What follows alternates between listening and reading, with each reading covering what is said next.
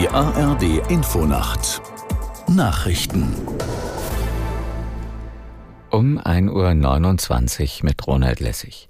Der Bauernverband hat Landwirte aufgerufen, friedlich zu protestieren. Es dürfe keine persönlichen Anfeindungen oder Aktionen vor Privatwohnungen etwa von Politikern geben, hieß es.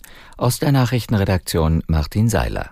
Demosymbolik wie Galgen, schwarze Fahnen oder andere Symbole extremistischer Gruppen lehnen wir entschieden ab, schreibt der Verband in seiner Mitteilung weiter.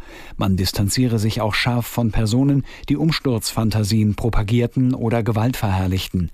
In der kommenden Woche sind bundesweit zahlreiche Aktionen geplant, um gegen die Agrarpolitik der Bundesregierung zu demonstrieren. Am Donnerstag war eine Protestaktion in Schleswig-Holstein eskaliert. Dort blockierten Demonstranten an der Nordseeküste eine Fähre und hinderten Wirtschaftsminister Habeck am Aussteigen. Die Staatsanwaltschaft ermittelt. Die israelische Armee hat nach eigenen Angaben die militärische Struktur der Hamas im nördlichen Gazastreifen zerschlagen.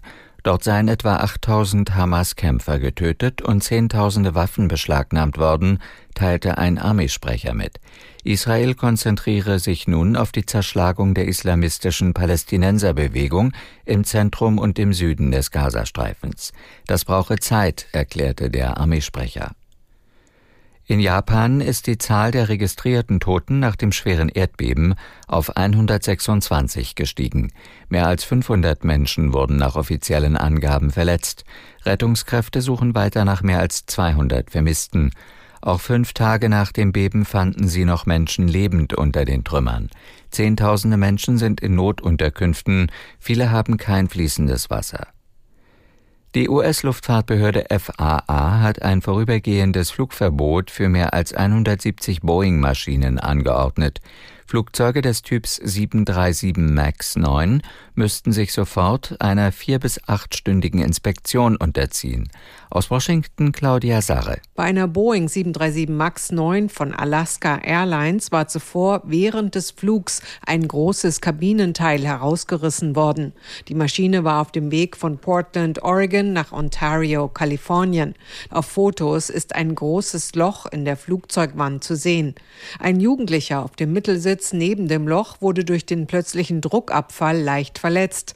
Rund 20 Minuten nach dem Vorfall ist die Maschine mit 171 Menschen und sechs Crewmitgliedern an Bord sicher in Portland, Oregon, notgelandet. Das Wetter für Deutschland. In der Mitte häufig trocken, südlich der Donau anhaltender Schneefall, weiter nördlich Schneeregen. Tiefstwerte plus vier bis minus sechs Grad.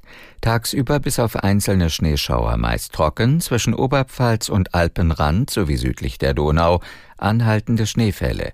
Minus fünf Grad im Harz und bis plus vier Grad im Markgräfeler Land.